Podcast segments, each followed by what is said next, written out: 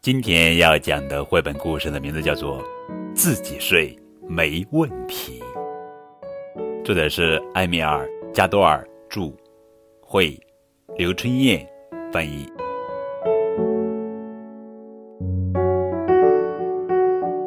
该睡觉了，但是小企鹅里昂一点也不困。小里昂说：“我睡不着。”过一会儿你就想睡，妈妈说：“数数星星。”爸爸建议。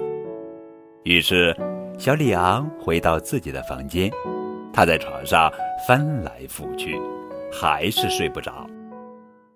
小里昂打开窗户，小鱼弗朗西斯也还没睡。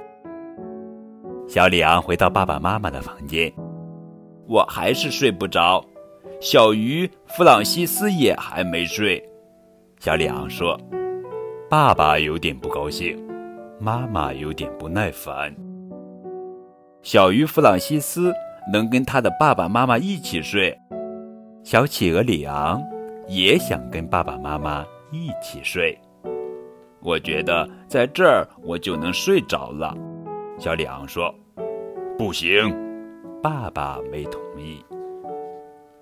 小里昂坚持说：“就睡一小会儿。”不行，不行，就是不行。爸爸说：“每个人都应该睡在自己的床上。”都睡在自己的床上？小里昂问。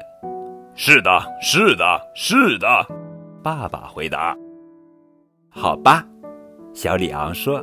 “嘿嘿嘿嘿，每个人。”都应该睡在自己的床上，嘿嘿。现在我把床搬过来了，哈哈哈哈。